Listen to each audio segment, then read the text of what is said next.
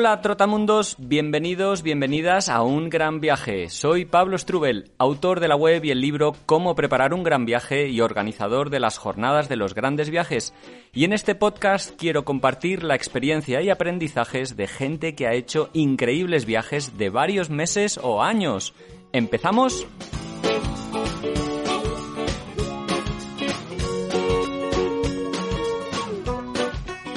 Hola, hola, hola, viajeros, viajeras, ¿qué tal? ¿Cómo estáis? Espero que muy bien. Eh, os envío un saludo desde Ibiza, donde me encuentro grabando en estos momentos. Iba a haber dicho donde me encuentro de vacaciones, pero bueno, ya veis que aquí las vacaciones ya son con un ordenador, con un micrófono, para poder seguir grabando cada semana estos podcasts que, bueno, que tanto me gusta y quiero creer que a, ti que estás ahí al otro lado también. Así que muchísimas gracias por la escucha. Hoy vamos a entrevistar, vamos a conversar con Frank Molinos, un chaval andorrano que ha hecho, bueno, ha iniciado dos grandes viajes y un cambio de vida importante. Dos grandes viajes que por un motivo u otro fueron un poco frustrados o más bien impedidos. Eh, inició una vuelta al mundo a pie, ni más ni menos, un viaje que había proyectado que iba a durar cuatro años y que, bueno, como escucharemos en la entrevista, por una lesión importante, eh, pues tuvo que ponerlo en pausa eh, de, dos meses después de, empezar el viaje, una, una pena. Pero bueno, tuvo el coraje de planteárselo, entrenarse, prepararlo y llevarlo a cabo, que al final siempre hemos dicho desde un gran viaje, tanto Iciar como yo, que, que lo más difícil es, es tomar la decisión y llevarlo a cabo y más cuando es un proyecto entre comillas tan loco como, como irse a dar la vuelta al mundo a pie. Ese viaje que lo dejó, digamos, en barbecho y, a día de hoy todavía sigue en su mente continuarlo, fue seguido de otro gran viaje en bicicleta que inició por Asia, por India, pero que lamentablemente fue abortado también o puesto en pausa nuevamente por, por la pandemia.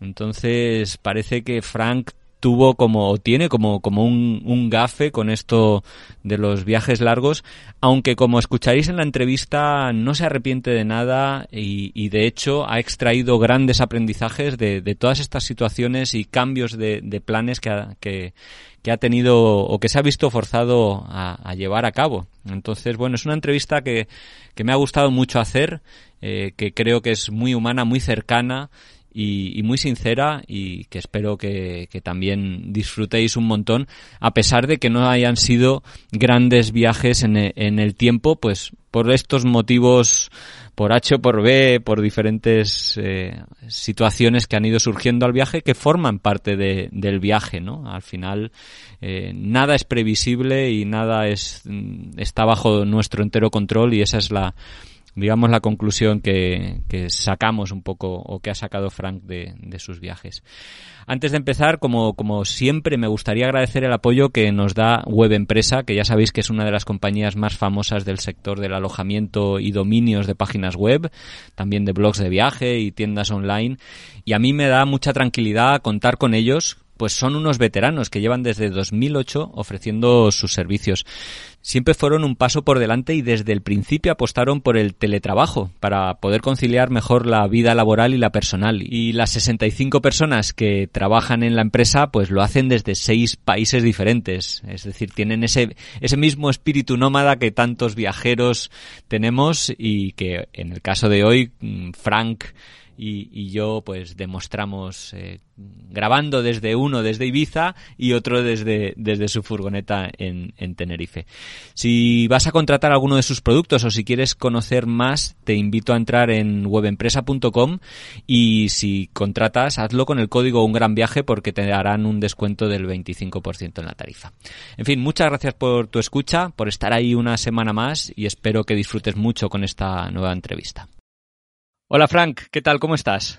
Hola Pablo, pues, pues muy bien, aquí estamos eh, en nuestra pequeña casita rodante que tengo aquí a mi compañero también. Sí, además hoy estamos grabando de isla a isla porque yo estoy en Ibiza en estos momentos, me he trasladado aquí unos días de vacaciones, pero bueno, como todos los nómadas ya lo hacemos con el ordenador y con el micrófono y tú estás en otra isla, en Tenerife, si no me equivoco. Sí, ahora mismo estoy en Tenerife. Llegué hace un mesecito, sí, que, había estado con la furgoneta por, Francia, Alemania y, España y ahora regresado aquí a las islas. Bueno, la verdad es que se está, se está de lujo y es una suerte poder vivir esta vida nómada en la que, bueno, pues con un ordenador, con una buena conexión a Internet, podemos estar trabajando prácticamente desde cualquier lado, ¿verdad? Sí, sí, la verdad que, quizás eso es una de las cosas más, más maravillosas, ¿no? De poder vivir esta vida nómada, que al final tener esa, no tener esa dependencia de tener que estar en un lugar para, para poder dedicarte a lo que más te gusta y, y, poder estar a la vez descubriendo, pues, diferentes lugares y culturas. Sí, bueno, en cualquier caso, vamos a, a ponernos las zapatillas y vamos a ponernos en marcha. Y digo las zapatillas porque tu primer gran viaje, o sobre todo, mejor dicho, el que más me llamó la atención, porque no fue tu primer primero, fue un proyecto que tenías un sueño eh, de dar la vuelta al mundo, que es algo que muchos viajeros tenemos, pero en cambio tú quisiste hacerlo a pie. Entonces, mi primera pregunta sería, a ver, o, o dos preguntas sería, ¿qué se te cruza en la mente para primero querer dejarlo todo para irte de viaje a dar esa vuelta al mundo? Y segundo, ¿qué se te cruza en la mente para querer hacerlo a pie?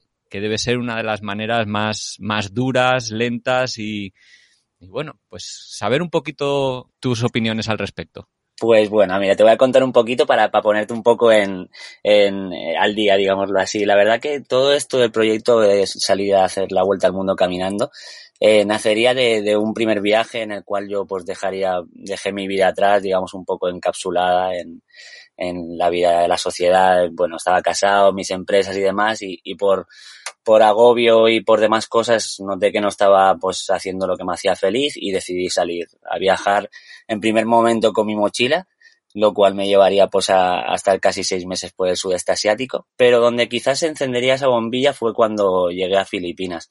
Sin haberlo pensado, la verdad es que decidí pues empezar a alquilar motos por esas islas, adentrarme un poco más en, en, en las zonas no, no tan turísticas y más pues de esa manera, ¿no? Con, con una moto y, y, me llamó mucho la atención, ¿no? El que, pues, al viajar de esa manera, no tan lento, sin, sin tener esas prisas, sin, eh, la gente, pues, me paraba, los alrededores, la gente local, empezó a, a, des, a, descubrir otra manera de viajar, ¿no? Yo decía, hostia, de esta manera es como que puedo ver los lugares, pero de, desde otro punto de vista. Y, y, poco a poco, pues eh, en ese viaje, haciendo esos kilómetros en moto, nacería esa idea de dar la vuelta al mundo caminando porque sentí la necesidad de que, de que ese viaje no podía parar y que quería hacerlo de una manera más lenta. Quería, quería, ya creo que nos pasamos la vida corriendo y, y, quería hacerlo pues caminando porque una de las dos es mi pasión, nací en Andorra y, y, me encanta el trekking y lo otro por esta razón, porque quería ir lento y quería ir sin prisa sobre todo. O sea que, digamos, todo este proyecto o cambio de vida se inicia con esos seis meses por el sudeste asiático. ¿Qué te llevaron a, querer salir un poco de, bueno, de tu vida rutinaria o, o como decías, un poco convencional eh, que tenías al principio? La verdad supongo que fue un conjunto de cosas. Pues llevaba muchos años, como te digo, inmerso pues también en un proyecto, porque yo soy adiestrador canino, tenía una empresa en la cual estaba súper contento con mi trabajo, pero, pero la verdad es que me di cuenta pues que no carecía de tiempo. Al final trabajaba los 365 días del año, apenas tenía tiempo para disfrutar pues ni con mi compañero de cuatro patas ni, ni con mi pareja en aquel momento. Y, y me di cuenta que tampoco eso no era vida, ¿no? Que al final eh, había empezado a viajar algún, algunos viajes anteriores y, me llamaba mucho la atención y solo podía hacerlo pues 15 días al año o a veces ni eso. Entonces fue como que necesitaba un cambio y, decidí pues eh, apostar por ello y, y, salir con una mochila y hacer lo que el cuerpo me pedía al final, ¿no? Bueno, entonces eh, ese es el contexto viajero que nos ofreces, pero joder, yo impresionante ese nuevo proyecto en el que te planteas de ir a pie ir viajando más lentamente, como dices, porque claro, una cosa es viajar en transportes públicos o en moto, como dices que hiciste por Filipinas, y otra es hacerlo a pie, en el que mm, bueno, se convierte también en un desafío físico. ¿Qué es lo que, mm, digamos, a la hora de plantear ese, esa vuelta al mundo a pie te, te preocupaba más o dónde pusiste más el énfasis a la hora de los preparativos? La verdad es que fue casi siete meses de, de, preparativos, ¿no? Cuando lo decidí al final, tenía pues, pues miedos, ¿no? Miedos que al final pues tenemos todo el mundo. Quizás eh, algo que tenía pues que no, no sabía cómo iba a llevarlo pues era también el, era, o sea, estoy acostumbrado a hacer mucho acampada, a hacer mucho, pero no a, a, dejar todo, ¿no? A decir, mi casa va a ser la tienda de campaña los próximos años. Quizás eso era un poco la incertidumbre a veces, ¿no? De dónde iba a dormir cada noche, de dónde, de dónde iba pues a encontrar a veces eh, la comida, ¿no? Porque siempre yo diseñaba una ruta pues un poco cada 30 kilómetros porque no sabía lo que mi cuerpo tampoco cada día podía dar de sí. Pero claro, a veces pues sabía que no iba a llegar a puntos y sobre todo en diferentes lugares del mundo. Y entonces eso era un poco algo que, que me, me comió un poco la cabeza. Pero, pero ya te digo, al final creo que eran miedos porque cuando me lancé todas esas cosas iban bastante rodadas, ¿no? Creo que al final Supongo que yo digo que el camino me lo iba poniendo, supongo también porque iba positivo, iba haciendo lo que quería y, y, creo que otros miedos así, otras incertidumbres eh, no tenía. La incertidumbre era salir ya y salir a comprobarlo de primera mano. Tengo una, una, duda porque yo he hecho caminatas y, y bueno, pues de varios días, de una semana como mucho, diez días, y sí que he ido con mi mochila pero he visto que otros viajeros como Siberiano Explorer, Jan Janowski o ah, Nacho Dean, ellos iban, bueno, pues con otro equipamiento y otra, otra forma de viajar a pie de la que tendríamos, digamos, los mochileros que tal vez solo hemos hecho montaña. ¿Cómo planteabas tú el, el viaje en, desde el punto de vista logístico? Es decir, ¿cómo llevabas el equipaje? ¿Por dónde te movías? ¿Cómo decidías la ruta? Pues al principio, la verdad, el, tema logístico también, ahora que lo dices, fue uno de mis, mis quebraderos de cabeza, ¿no? Porque es verdad. Al principio había viajado de mochilero, tenía esa experiencia de decir, vale, en una mochila pues eh, llevo ropa, llevo eh, demás cosas personales, pero no llevo pues lo que tiene que ser alimentos, material de acampada. Y eso sabía que iba pues a, llevar quizás un gran volumen o casi todo mi material al final que, que lleva durante el viaje. Entonces, planteándolo a nivel vuelta del mundo, sabía que había lugares que, que iban a ser muy remotos eh, cuando preparaba la ruta y no iba a poder encontrar eso, lo que te decía, ni tiendas, ni manera de abastecerme con agua. Entonces me di cuenta que, que la mochila no sería una buena idea, más si quería ir cómodo y, y para poder portar todas esas cosas. Entonces, pues decidí un poco indagar, como bien dices, conozco a Nacho Dean, eh, fue uno de mis grandes inspiradores porque al, fin, al principio cuando yo pensé esa idea no sabía si si al final es posible, ¿no? Entonces empiezas a buscar por internet y fue cuando di con Nacho Dean y, vi pues su, carrito, ¿no? Entonces fue cuando yo también estaba planteándome, pues digo, tendría que llevar algo así por el tema de, logística. Me puse en contacto con varias empresas y, encontré al final un, carrito que era, es, es de dos ruedas, el cual puedes llevar atado a modo cinturón tanto detrás como delante tuyo. Y, y la verdad que fue una gran elección. Aún lo conservo, porque la vuelta al mundo a pie no, no está, no, no ha dicho fin, eh, se paró por, por temas de lesión y la verdad que, que es, de lo mejor que podía llevar a nivel material. ¿Por dónde te movías? Porque esa es otra, yo visualizo, yo también viajo en bicicleta y visualizo viajando por, por carreteras pequeñas y, y alguna pista, pero no sé si a la hora de viajar a pie Mm, buscas caminos más sencillos o, o precisamente buscas eh, ir por la naturaleza. ¿Cómo definías un poco la ruta? La verdad es que tra tracé una ruta, tracé una ruta eh, pre previsoria, digámoslo así, en la cual pues eso marcaba un poco pues para el tema logística, para eso, ¿no? Poder cuadrar de poder llegar a sitios pero después me di cuenta que, o me enseñó el camino que, que, no, que no podía trazar esa ruta, ¿no? Porque al final me cruzaba con gente, la gente local es la que mejor te va a poder enseñar su, sus tierras y me dejaba llevar mucho por ello. Al principio, pues sí que es verdad que me metía por caminos, siempre intento meterme por caminos muy locales, como dices tú, caminos de tierra y demás, pero a veces el carro tampoco me lo permitía. Entonces, a veces sí que tenía que estar por carreteras generales, las cuales, pues bueno, a veces se hacían un poco complicadas por el tema de, de camiones y demás, pero, pero bien, la verdad. Oye, me sorprende mucho, bueno, me gustaría preguntarte porque eh, para mí, si me encontrara alguien eh, que me dice que se va a dar la vuelta al mundo a pie, con un carrito y demás, fliparía. ¿Cómo era la reacción de esa gente que dices que te ibas encontrando cuando conocían tu proyecto? Porque es, es algo súper atípico. Sí, la verdad que era, era algo alucinante. Fue, me sentía acogido, te puedo decir, desde el primer momento. No, no tenía esa percepción. Sí que es verdad que cuando empecé a caminar, mucha gente me paraba, ¿no? Y como bien dices, pues recién estaba empezado el proyecto y cuando les decía, pues, con mi cara de soñador y, feliz, eh, que, que, mi proyecto era dar la vuelta al mundo caminando, pues, eh, claro, eh, su, como bien dices, era sorpresa, algunos, pues bueno, como siempre, no sé, pensarían dónde va este loco. Y otros simplemente, pues rápidamente me abría las puertas de su casa para pasar una noche, para abrirme las puertas de su corazón, como digo yo. Y eso era algo que me impulsaba mucho a continuar, ¿no? Quizás eh, abrió otra, otra parte en mi cabeza que no sabía que, lo había escuchado de otros viajeros, ¿no? Que en bicicleta, viajando pues así dos métodos alternativos que, que la gente pues eh, abría mucho sus puertas y demás, pero, pero al vivirlo en primera persona es, es, es una maravilla. La verdad, quizás creo que a veces le digo a la gente que es por lo que he acabado viajando de estos métodos de transporte.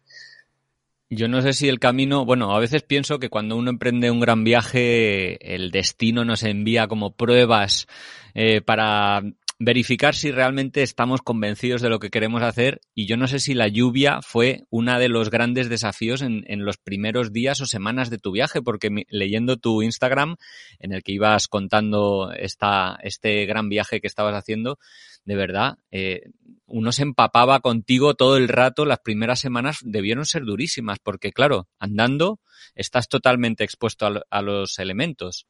Sí, sí, la verdad que fue una de las cosas que, pude llegar, como dices, no tuve esas pruebas, ¿no? Pude llegar un poco a mimar mi paciencia porque sí que era, es verdad que los primeros 40 días, ni más ni menos, casi estuve siempre viajando bajo lluvia. Eh, lo que eso implicaba, pues que era montar la tienda de campaña, que a veces se complicaba mucho, recogerla, secar el material. Mis pies eran, como digo a veces en broma, los pies de otro, porque es que tenía todo lleno de, de ampollas, eh, me acuerdo que me levantaba por las mañanas y, cogía un bote de vaselina y es que me, llenaba el pie por completo. Sí que fue una cosa bastante al principio, un, poco dura, pero creo que como bien dices, como sabía que estaba en el lugar donde quería, no, no lo llevaba mal. Aprendí a disfrutar, ¿no? De, esas tormentas que también llegué a vivir al principio, que a veces le digo a la gente, creo que no llegaba a saber lo que era un, una tormenta o de verdad desde ese momento, ¿no? Porque al vivirlo en, entre cuatro paredes, entre un resguardo, es muy diferente a, a vivirlo por dentro de, un, de una tela, ¿no? Que, que, a veces pensaba que alguna noche iba a llevarse la, el viento. Entonces, son sensaciones de las que aprendes a disfrutar y más cuando, si bien dices, estás en el lugar que quieres estar. Entonces, al final, claro. esa lluvia en muchos momentos se convertía en dureza y en prueba, pero en otras en, en disfrute. Me, me, encantaba ir empapado, ir oliendo el, eh, lo que la tierra va desprendiendo y, y, bueno, aprendí a disfrutar de todo lo que me iba regalando el día a día. Algo complicado, pero supongo que es lo que dices, cuando quieres, cuando estás donde quieres estar, todo lo ves de otro modo. Sí, ahora que hablabas de, de, la belleza de dormir en la naturaleza a pesar de la lluvia y demás, ¿en algún momento, en alguna noche, tuviste algún susto importante por ruidos que había en torno a tu tienda de, de animales salvajes? Sí, sí, he tenido, he tenido algún, bueno, por Francia mis primeros encuentros fueron con unos, unos jabalís, la verdad que, que fue así un poco mi primera experiencia y sí que fue, pues al principio un poco, pues normal, de, te, te cagas de miedo, vamos, dices tierra trágame porque estás en medio de un bosque, empiezas a escuchar eh, crujidos a tu alrededor y abres la puerta y ves una cabeza un jabalí que por suerte se asusta más que tú y, y sale corriendo. Pero bueno, si tú así diferentes, supongo que el primero fue un poco más, eh, un poco más impactante, los, los siguientes ya los disfrutaba con otra curiosidad, ¿no? Lo que, lo mismo que estábamos hablando. Eh, disfrutaba ese momento que me estaba regalando la naturaleza y, y no, no lo sentía tanto a nivel miedo. ¿Qué es lo más bonito de viajar a pie? ¿Y qué es lo más eh, duro? para mí, de las cosas más bonitas, bueno, como bien habíamos hablado, es poder estar en contacto con la naturaleza 24 horas. Pero quizás lo que más me llenó al final del camino y lo que más luego me ha ido llenando viajando pues en bicicleta y demás, ha sido la gente. Sobre todo la gente, ¿no? Es lo que te digo. Cuando me abren sus casas, y ya no sus casas, sino sus corazones, me enseñan su comida, me enseñan su, su día a día y eso para mí es, es aprendizaje total y, y quizás de lo que más me llevo, ¿no? Al final, como bien dijimos, empecé siendo un viajero y he ido haciendo una transición a un nómada y, me gusta vivir en esos lugares, ¿no? Y conocer a esas gentes más que a lo mejor ver ya monumentos o, ver otro tipo de, cosas. ¿Y lo más duro? Lo más duro, pues eh, eh, quizás la soledad al principio, ¿no? Eh, ahí también fue cuando, cuando aprendí, ¿no? Aprendí a convivir conmigo mismo y, y bueno, no la soledad, porque hoy en día, pues para mí la soledad es mi mejor compañera, pero quizás esa transición, ¿no? De aprender a, estar caminar, a estar, a estar, pues expuesto, como bien dices, a muchas cosas climatológicas, a, a momentos duros físicamente y mentalmente, y a sobrellevarlo y aprender a convivir con ella. Lo que me impresiona a ver, que, que, eso, leyendo tu Instagram, que hacías 35, 40 kilómetros al día. Algún día, si no me equivoco, llegaste hasta los 49. O sea, eso para mí es una proeza casi cercana, rozando al superhéroe. A ver, eso es una maratón. Em, hay que estar físicamente muy como, hay que estar como un toro realmente para plantearse eso o la forma física, no sé, eh, se va cogiendo en ruta, no sé. me sorprendió mucho estos kilometrajes que conseguías hacer.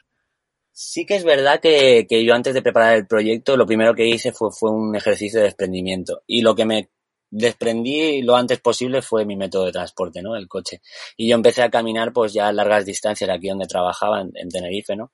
Y caminaba cada día, iba a mi trabajo a pie, salía, iba a pie, iba a pie a casi todos los lados y empezaba un poco a prepararme físicamente. Pero si te soy sincero, creo que eso no, no fue realmente lo, lo que me llega a hacer esos kilómetros, ¿no? Y lo que, al final yo le digo a la gente, si puedes ver en mis redes sociales, soy una persona que mido apenas unos 65, eh, peso ni 60 kilos a veces cuando estoy viajando y arrastro a veces pues eh, pesos que ni yo pensaba, ¿no? Y al final creo que todo está en, la cabeza, ¿no? Si, la cabeza quiere hacerlo, lo vas a poder hacer. Yo siempre se lo digo a la gente. Si, si tu mente no quiere arrastrar, no vas a poder arrastrar ni con 5 kilos. Entonces al final creo que, que creo que todo depende de eso, de, de, de querer hacerlo. Yo no soy una persona, ya te digo, a nivel físico. Se lo recomendaría a cualquier persona, creo que es algo que vas cogiendo durante el camino. Como bien dices, empecé haciendo 20, 30 kilómetros y media maratón ya se convirtió en, mi ejercicio diario. Incluso llegué a hacer más kilómetros, llegué a hacer una vez 98 eh, kilómetros, algo de, de, locura. Pero, pero era porque me apetecía, ¿no? Porque el cuerpo me lo pedía y, y, y estaba caminando y me sentía a gusto. Entonces, pues bueno, escuchaba mi cuerpo y cuando quería caminar 5, caminaba 5 y cuando no caminaba 50 al final. Yo me imagino caminando por caminos o carreteras sin apenas tráfico como algo muy bucólico, a pesar de las subidas y bajadas, pero también visualizo las entradas en las ciudades como algo terrorífico, porque al final tú ibas entrando a algunas ciudades, no, no siempre las evitabas. ¿Qué recuerdas de aquellos momentos? Porque de repente ahí estás con autopistas, autovías, ¿no? Si no me equivoco, lo hiciste todo, todo a pie. Sí, sí, sí. Fue todo a pie y la verdad que sí, las ciudades era, era una locura. A veces entrar a las ciudades se convertía en, en cruzarlas a lo mejor a nivel mapa podían ser, pues bueno, ciudades grandes 15 kilómetros, 7 kilómetros, a lo mejor cruzarlas por interior, pero es que esos 7 kilómetros se me convertían en, además, porque yo iba parando, iba conversando, la gente me paraba, eh, subir escalones, el tráfico, e, era una locura, se convertía a lo mejor en 4 o 5 horas. Me ha pasado alguna vez esa mala experiencia, ¿no? Bueno, no mala experiencia, sino de no calcularlo bien, llegar a una ciudad y, y querer cruzarla, bueno, porque dices, bueno, son 7 kilómetros, no pasa nada vamos a darle caña que esto en una hora está hecho pero sin querer meterme en la ciudad y luego darme cuenta de que era, de que era muchísimo más tiempo, se me daba la noche saliendo de ella, luego buscar un sitio pues se complicaba. Y, y bueno, es, es lo que tienen las grandes ciudades. Algo que también me han enseñado y por eso creo que las cruzaba era, me gustaba dar un choque, un choque, un choque hacia la gente, ¿no? Eh, yo entraba a las ciudades y, me volvía invisible, le digo a veces a la gente. Pero me gustaba eh, cuando la gente me observaba, a lo mejor pues gente me miraba de maneras pues normal, ¿no? Como hablábamos antes, un poco extrañada, me veían en una ciudad con todo, con todo ese ambiente y yo cruzando con un carrito, pues apenas eh, como podía, ¿no? Aseado y demás. Y al final, pues era cambiarle esa perspectiva de mirada, ¿no? Me miraban de una manera así como este loco, y después el reírme, acabar conversando con él, ¿no? Y, decirme que quizás yo tenía a lo mejor más los pies en la tierra que él, ¿no? Y su primera visualización de mí no había sido esa. De hecho, en algún momento creo que tuviste algún incidente, no sé si era en Estonia con la policía, supongo porque pensaban, yo que sé, que eras poco menos que un delincuente, porque hasta te registraron, ¿no? Debió ser un, un mal momento. Sí, me han parado, creo que me pararon en todas las, en todas las ciudades. La verdad que solo fue esa vez en, en, fue en Serbia que me registraron en, en, la, en la frontera y la verdad que fue así un poco, bueno, anecdótico, ¿no? Al principio fue, no sé si a lo mejor porque en ese momento ya llevaba la barba muy larga y llevaba además no sé qué pensaron ni de dónde se pensaban que eran, pero en cuanto también le di el pasaporte español me di cuenta que como que se relajaron, ¿no? Me registraron y, todo bien. Los demás incidentes, nada, se paraban al lado mío, lo que te digo, se paraban al principio como diciendo, uy, este loco, se acercaban como muy cautos, pero cuando luego les explicaba en qué iba todo mi proyecto y lo que, a lo que estaba destinado, lo que iba a hacer, creo que la gran mayoría al final les cambiaba la cara y me deseaban la gran suerte del mundo y si me podían ayudar en algo que no había problema. Frank, me doy cuenta que a estas alturas no he mencionado, no hemos mencionado la ruta que hiciste. ¿Por qué países eh, caminaste? Pues mira, saldría de, Plaza Colón, desde Barcelona, y, recorrí todo lo que es eh, la costa para entrar a Francia, hice toda la costa eh, azul y la costa roja pasando por Mónaco, después entré en Eslovenia, Croacia, Serbia y Hungría, y casi llegando a Turquía fue cuando tuve, bueno, un pequeño accidente y fue cuando tuve que regresar porque tuve una rotura en los ligamentos. Bueno, un pequeño accidente, eh, un serio accidente, ¿no? Eh, ¿qué, es lo que sucedió? Porque ya llevabas más de 3.000 kilómetros y, y, bueno, de las cosas yo creo que iban bien. ¿Qué, qué, qué pasó? Yo creo que fueron eh, varios conjuntos. Eh, la verdad que no esperaba, cuando yo empecé el proyecto llevaba pues lo que decía, ¿no? Unos kilómetros en mente y no empezaba a avanzar tan rápido. Quizás eh, tenía prisa, no prisa, pero quería cruzar Europa, ¿no? Porque para mí Europa era como, bueno, no es como un calentamiento, pero era como más el inicio del viaje y sabía que el viaje de verdad empezaba cuando me vería inmerso pues en, en otras culturas, ¿no? Quizás cuando ya pisara Asia. Y a lo mejor, pues quizás esas ansias y esas prisas conjuntadas, pues bueno, con a veces el tráfico este que te comentaba, camiones muy cerca mío y demás, cometí el error de que una rueda del carro se metió en un, en un badén bastante hondo y yo sin darme cuenta al momento, pues bueno, supongo por inercia quise retener el carro en deber de soltarlo y, y bueno, me catapultó como si fuera una catapulta y, y, bueno, me caí, me hice bastante... Eh, al momento yo noté que me había hecho daño, me levanté intenté caminar nada, no creo que no llegué a caminar ni, ni 200 o 300 metros y me di cuenta que no, ya se me empezó a hinchar la rodilla y, y bueno, ahí fue cuando me di cuenta que se me, desmoronó, se me desmoronó un poco, ¿no? Este gran proyecto, pero bueno, como ya te digo, no, no tiene fin aún este proyecto. Ya, pero bueno, de todas maneras debió ser duro, ¿no? O sea, eso, salías con ese gran proyecto de dar la vuelta al mundo y por una lesión, algo importante, evidentemente, sobre todo si vas eh, caminando, ¿no? Eh, eh, una lesión de rodilla, pues, cómo puso en pausa, como, como dices, ese, ese viaje, cómo, cómo anímicamente, cómo te afectó esto, cómo gestionaste esto, porque tuvo que ser un, un bofetón importante. Sí, la verdad que no lo gestioné muy, bueno, lo gestioné como pude, ¿no? Supongo al principio no lo gestioné muy bien porque, porque eso, se me, estaba disfrutando mucho en ese momento de lo que estaba haciendo. Eh, y, y algo pues así, ¿no? Por eso te dije antes un accidente tonto porque al final para mí pues creo que fue ah, una tontería que, bueno, todo sucede por algo y en ese momento pues eh, lo llevé bastante mal. Sé que tuve un regreso aquí, eh, después inmerso en una operación, en una recuperación y no lo pasé bien. Eh, hasta que al final, bueno, me di cuenta que, mira, lo que te digo, todo al final pasa por, por algo. Y, y bueno, de ahí nacería pues eh, otro método de transporte alternativo que, que también sería la bicicleta, ¿no? Bueno, ahí aparcaste a Rigodón, que por cierto no hemos hablado de tu carrito que le apodaste. ¿Qué, ¿Qué, vínculo se crea con, bueno, no sé si es una pregunta chorra o no, pero ¿se crea algún tipo de vínculo como emocional? ¿Llegas incluso a hablar con él? Porque al final es tu compañero de viaje y estás horas y horas con él. Sí, sí, sí, sí que se llega a crear un vínculo y fue por esa razón que a, medio camino de mi caminata lo, lo, lo, decidí llamar Rigodón.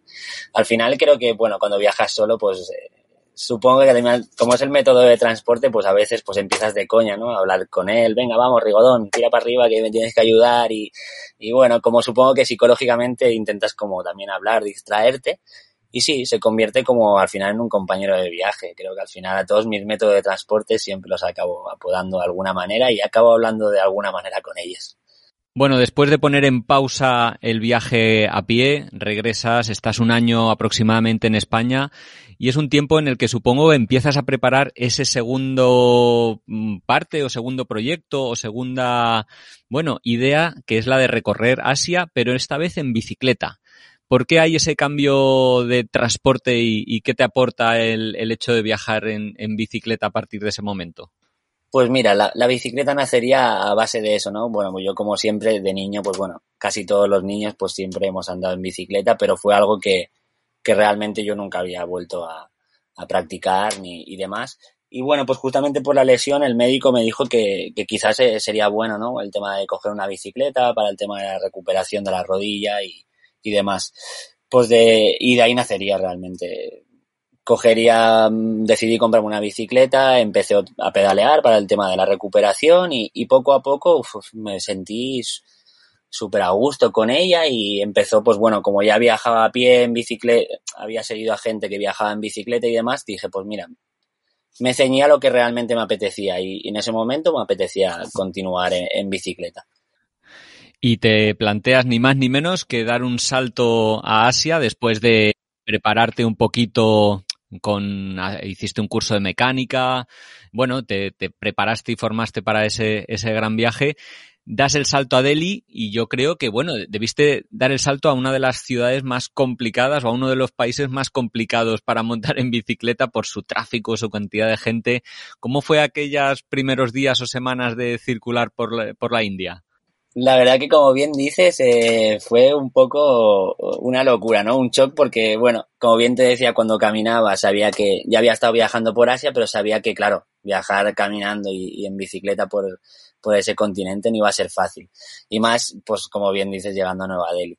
La verdad que al llegar eh, estuvo una semana eh, allí en Nueva Delhi, eh, estableciendo un poco, pues un poco planes, ruta, bicicleta y justamente para eso también, ¿no? Para empezar a salir por por Nueva Delhi, sin las maletas, empezar a habituarme a ese tráfico bastante loco, la verdad.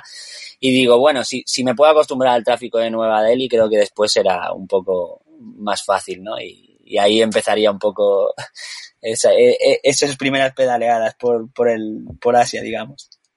También, bueno, eh, en esa ruta, no sé cuánto la llevabas cerrada o no, te permitiste hacer cosas que eran como sueños, como por ejemplo visitar el, el Taj Mahal. ¿Qué sentiste al llegar allí a Agra y estar delante de, un, de uno de esos lugares tan icónicos que hemos visto en millones de fotos, que no sé si en alguna ocasión, precisamente por eso, puedan decepcionar o pueda, mm, bueno, al tenerlo tan idolatrado, ¿qué sentiste al estar allí?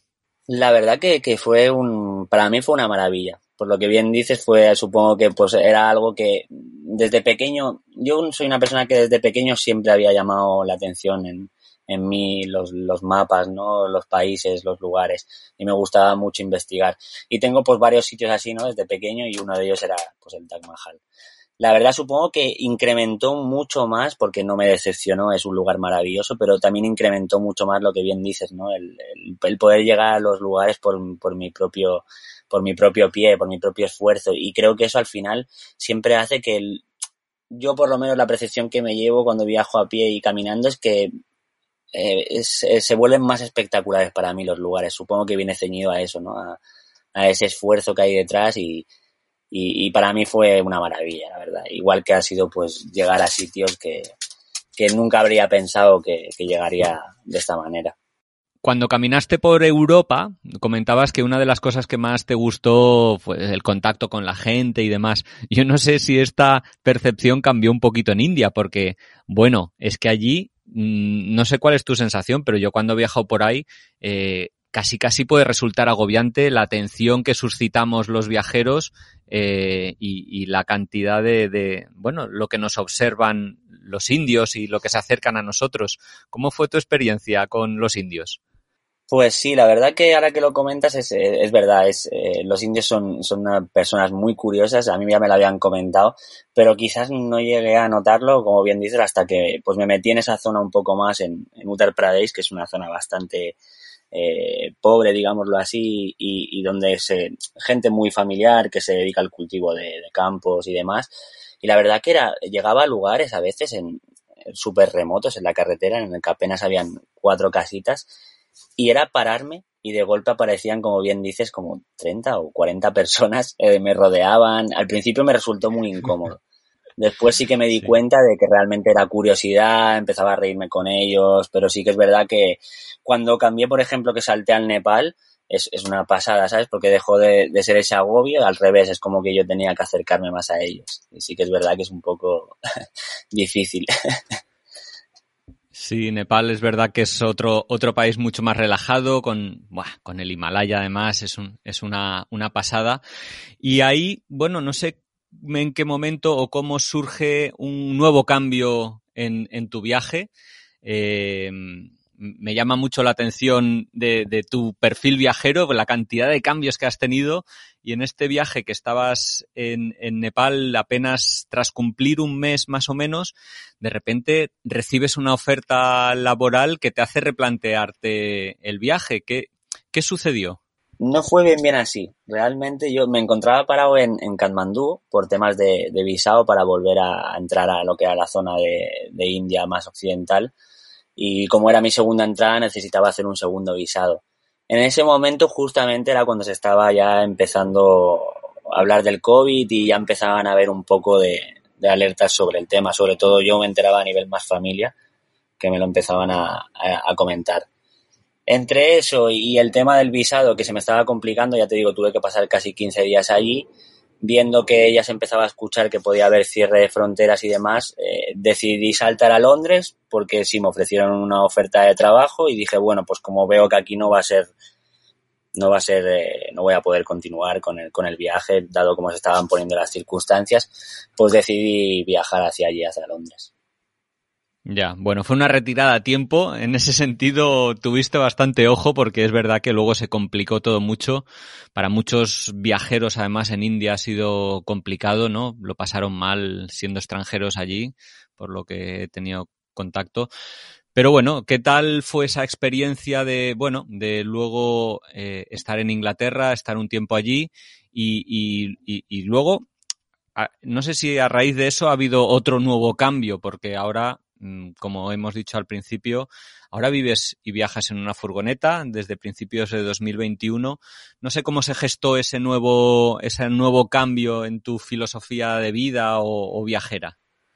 Pues la verdad que viene un poco todo de la mano. Como bien dices, pues bueno, llegué a Londres, un poco ya te digo, pues escapando de lo mismo. Eh, trabajé allí durante un mes, se puso más complicado el tema COVID, también estaba viendo que iban a, a tampoco a, a lo mejor a cerrar y demás y como tenía la bicicleta, pues decidí coger bicicleta y tirar dirección a España, ¿no? Bajé desde Londres hasta España, decidí hacer Portugal, que salí casi de Portugal con lo justo, porque ya no se estaba poniendo mal mal, y de ahí cogería un barco y me volvería directamente a Fuerteventura. Recorrería Fuerteventura, Lanzarote también en bicicleta, y ya un poco, pues si te digo la verdad, un poco agotado porque ha sido un, un, un, año así un poco loco, escapando y viajando un poco con el COVID, decidí eh, irme a Tenerife, que pues es un poco mi base estos últimos años y, tenía familia. Y por casualidades de la vida, ya te digo, reinventándome por todo este tema COVID, eh, quería un, bueno, llevaba casi ya desde el 2016 sin, sin un hogar, ¿no? Sin, sin ese hogar de, que todos tenemos. Y, y decidí, pues, mira, que, el, que era una, una manera de que quizás creo que se podía parecer a, a, mi vida que llevaba últimamente, ¿no? El no tener esa monotonía, el no vivir entre cuatro paredes, poder desplazarme. Y apareció esta furgoneta y, y decidí comprarla y camperizarla yo. Tú mismo, bueno, eso, ¿qué tal se te dio? Porque eso además de, de tener que diseñarla, tienes que ser un poco manita, si no me equivoco. La verdad que anteriormente, bueno, cuando tuve mi anterior vida, la que hablábamos al principio, tuve una furgoneta y había ya tenido mis pequeños contactos así un poco con el tema de, hacer muebles. Sí que es verdad que no soy, ya te digo, no soy carpintero, soy una persona bastante manitas, pero la verdad que fue surgiendo todo. Yo no tenía percepción de cómo iba a quedar, la verdad, ni cómo iba a ir acabando, porque decidí también hacerlo mucho con todo materiales reciclados. Y entonces fue un poco, hice un diseño base y empecé a hacerla poco a poco. Al principio me fui a vivir con el mueble cocina y fregadero y, la, y la, base de la cama. Y poco a poco fui adaptándola a mis necesidades y, y la verdad que, que a día de hoy estoy súper contento. Bueno, llevas casi, si no me equivoco, un año viviendo en ella, ahora con tu perro que, que bueno, eh, te esperaba pacientemente en cada uno de los viajes que ibas haciendo y me gustaría preguntarte por esta manera o forma de vida que es vivir en, no sé, cuatro o cinco metros cuadrados, si no te resulta asfixiante. Cada vez oigo más testimonios de gente que vive en furgoneta pero me gustaría saber un poquito tu opinión de, bueno, cómo es eso de vivir en una casa con ruedas y también poder desplazarte, elegir cada día un, un nuevo paisaje, un nuevo jardín para tu casa.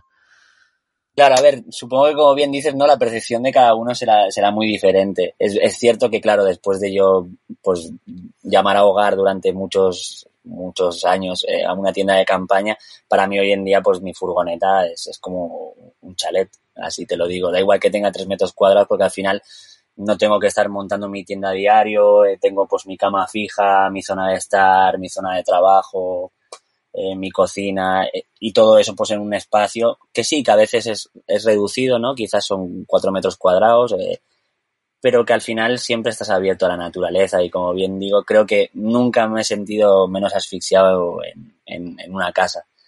Al final me aporta pues estar cada día, como bien dices, en, en un nuevo jardín, en estar siempre con, con las puertas abiertas, parece que esos tres metros cuadrados se convierten en muchos más, quizás por, por la luz, por, por el poder eh, tener ese cambio constante que a mí también me gusta tanto. Entonces, para mí es genial, la verdad que creo que va a ser, creo que no va a ser, eh, em, va a ser mi método de transporte y mi manera de vida para muchos años, pero sí que tengo que combinarlo quizás con, voy a empezar a combinarlo con otras, con otro tipo de aventuras, ya sea en bicicleta o caminando, porque también lo necesito. Quizás se me hace un poco monótono la furgoneta, pero, pero por, otra, por otras cosas, la verdad que estoy maravillado con este mundo de la van life. Mm, qué guay, me alegro. Eh, la verdad es que no te he preguntado a lo largo de la entrevista, ¿has ido, has venido? Eh, ¿qué, ¿Qué tipo de trabajos has tenido porque has estado yendo y viniendo en diferentes momentos. Sí que al principio nos comentaste que tenías una empresa o trabajabas en una empresa de amaestramiento de perros, si no me ha parecido entender mal, pero a lo largo de estos años que te has ido volviendo nómada, ¿qué, qué tipo de trabajos has ido desarrollando? He ido haciendo un poco de todo. Quizás al principio pues, empecé más viajando con, con ahorros, ¿no? trabajos eh, temporales, los cuales ahorraba dinero y me iba pues eh, largas temporadas de seis meses, cuatro meses, cinco meses. Pero después también me di cuenta que necesitaba añadir algo más, ¿no? Que me diera un poco esa, o tranquilidad, llamarla así, un poco económica, de poder eh, pues tener unos mínimos ingresos que para mí a día de hoy son muy pocos para vivir a diario porque ya que llevo una vida muy simple, entonces decidí un poco eh, eh, formarme para diseñar páginas web. Ahora pues ya te digo, me dedico un poco a todo. Hago páginas web, eh, tengo unos mantenimientos mensuales que es casi lo, que me da esa seguridad un poquito, ¿no? Digamos a día de hoy. Y después pues a veces voy haciendo trabajos temporales. Me gusta también mucho ir probando. Hace poco ahora estuve en Francia y trabajo un mes haciendo recogida de tomate con, con unos amigos porque al final, pues bueno, me gusta vivir esas experiencias, ¿no? De, instaurarme en un sitio también un poco, conocer a esa gente, diferentes trabajos, un poco de todo a día de hoy hago. Supongo que esta vida nómada también supone, bueno, conocerse bastante, conocer lo que uno quiere y también aprender a vivir con la incertidumbre, ¿no? Porque estás cambiando constantemente. Eh, me gustaría preguntarte un poco ¿Cómo ha sido la evolución de Frank respecto a cuando empezaste a viajar, a cómo eres hoy en día? ¿Qué cosas han cambiado, eh, entre otras cosas, gracias a los viajes?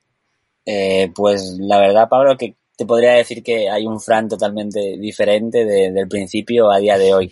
Sobre todo, supongo que el Frank de antes era una persona que necesitaba tenerlo todo controlado todo muy atado, como bien dices, no intentaba vivir eh, sin incertidumbres y cuando creo que no, no existen las certidumbres, Al final no sabemos eh, cuánto te va a durar un trabajo, cuánto te va a durar una pareja o, o, cuánto te va a durar pues la vida que quieres llevar, ¿no? Entonces al final ha ayudado pues a otro Frank, ¿no? A conocerse mucho más a él mismo, a, darse cuenta de que al final venimos un poco más de, de los animales que no nos tenemos que olvidar y, y, los animales no viven bajo control.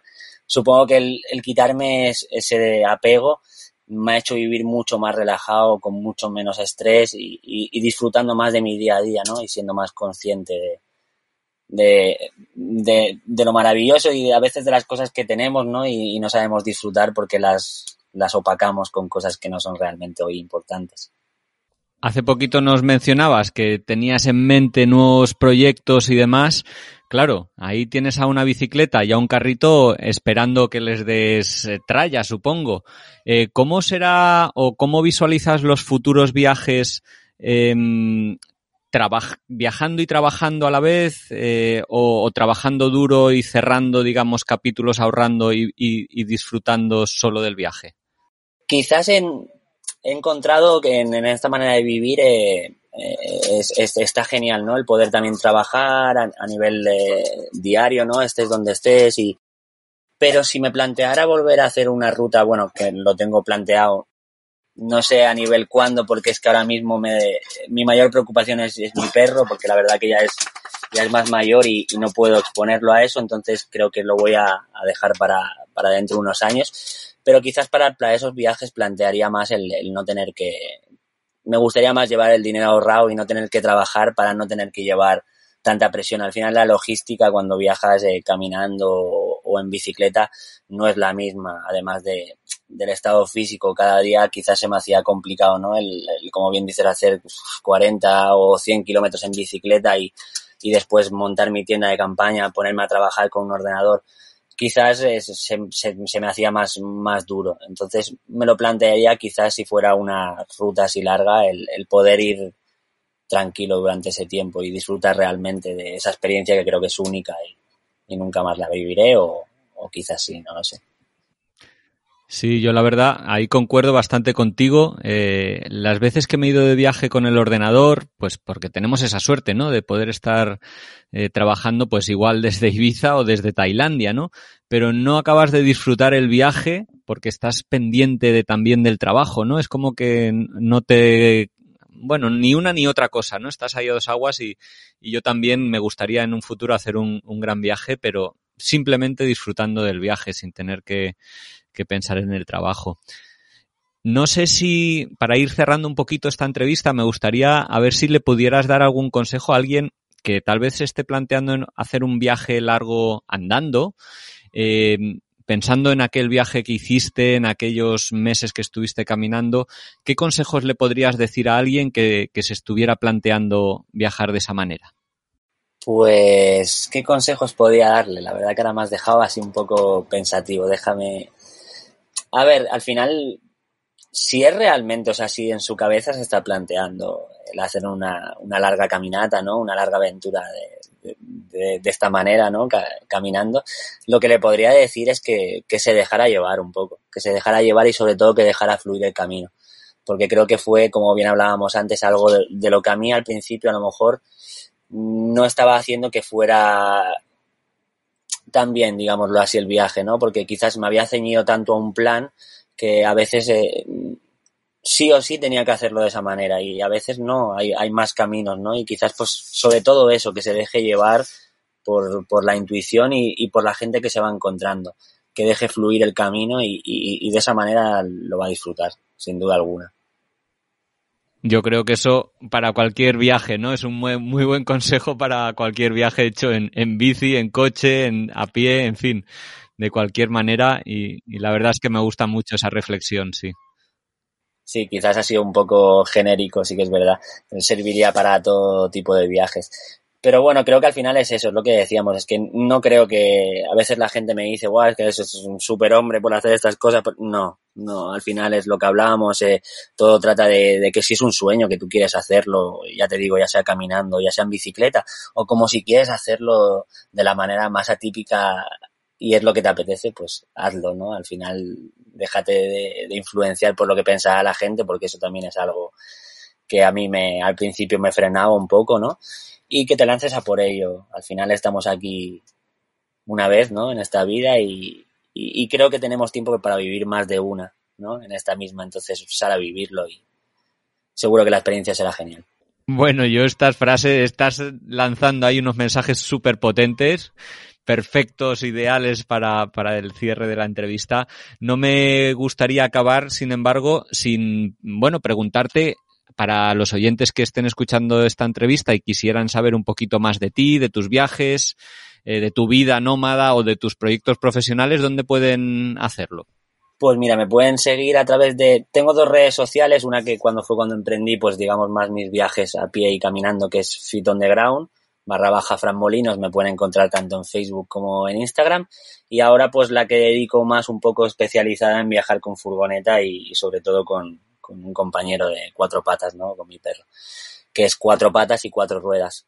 Además, eh, ahí podéis encontrar los enlaces directamente hacia mi página web, hacia mi canal de podcast, en el, en el que hablo pues, pues un poco de estas experiencias, ¿no? De estos viajes en voz nómada on, como digo yo. Y, y ahí pueden encontrar sobre todo más información de mí y de mi compañero actual.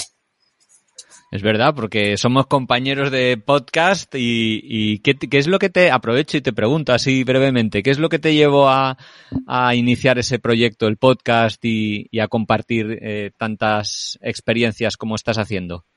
Pues bueno, empecé a escuchar, la verdad que era una cosa que hacía tiempo que escuchaba, ¿no? Varios, varios canales de podcast. Soy una persona que, que realmente no me gusta mucho grabarme en vídeo, había planteado a veces hacer vídeos de YouTube y demás, pero no me gusta mucho y me gusta, me gusta conversar, me gusta hablar de forma natural. Entonces encontré en esa manera pues el poder conectar una grabadora, ¿no? Eh, expresar pues mis viajes, mis experiencias y, mis sentimientos en plena libertad y poder pues exponerlo a que la gente lo escuche y, y quizás pues intentar ayudar siempre con ello, ¿no? O por lo menos reflexionar. Me llamó la atención eso y, y la verdad que lo disfruto mucho cuando lo hago. Me encanta conectar la grabadora y dejar mis pensamientos fluir con una palabra, como siempre digo, y, y, que sea natural, que sea sin, sin cortes. La verdad es que, mira, yo me siento muy identificado con esto que dices. Eh, para mí es mágico, ¿no? El, hablar a un micrófono sin saber muy bien muchas veces quién va a escuchar. Mucho más allá de la imagen, ¿no? Es, me parece muchas veces más evocador. Y cuando, no sé, estabas hablando de tu viaje, de las tormentas, de los jabalís, bueno, pues nos ayudas a transportar, ¿no? La voz creo que ayuda a transportar mucho mejor a los lugares y a las, a las experiencias. Frank, eh, el tiempo se nos acaba. De verdad ha sido un placer conversar contigo, saber más de tus viajes y tu vida viajera y esta vida nómada ahora junto a tu perro. Y bueno, un placer. Ya sabes que aquí tienes los micrófonos abiertos siempre que quieras y, y, ojalá, bueno, oyentes que hayan escuchado este podcast, bueno, pues les haya resultado inspirador, eh, les pueda provocar tal vez el, el, plantearse viajar a pie o en bicicleta en futuros viajes y que les haya resultado inspirador. Muchísimas gracias por tu tiempo, Frank. Nada, Pablo, muchísimas gracias a ti, muchísimas gracias por contar conmigo.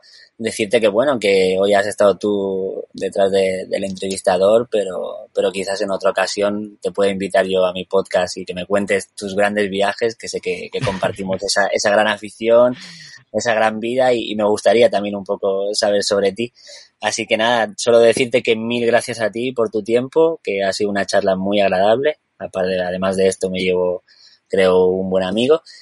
Y poco más, eh, decirle a la gente que, que la vida son dos días y que se haga cumplir sus sueños, aunque suene un poco como siempre dice la gente, pero es que para mí es, es lo que me da la felicidad, es, es, es, se ha transformado en libertad. Bueno, pues otra, otra reflexión muy potente para cerrar. Gracias, Frank. Y nada, seguimos en contacto. Un abrazo. Un abrazo. Chao, Pablo.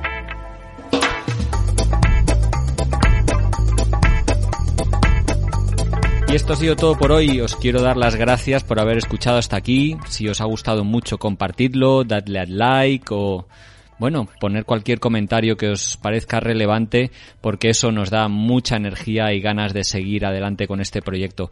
Un saludo a todos los oyentes de Radio Viajera, iVoox, iTunes, Spotify o allí donde nos estés escuchando y hasta la semana que viene.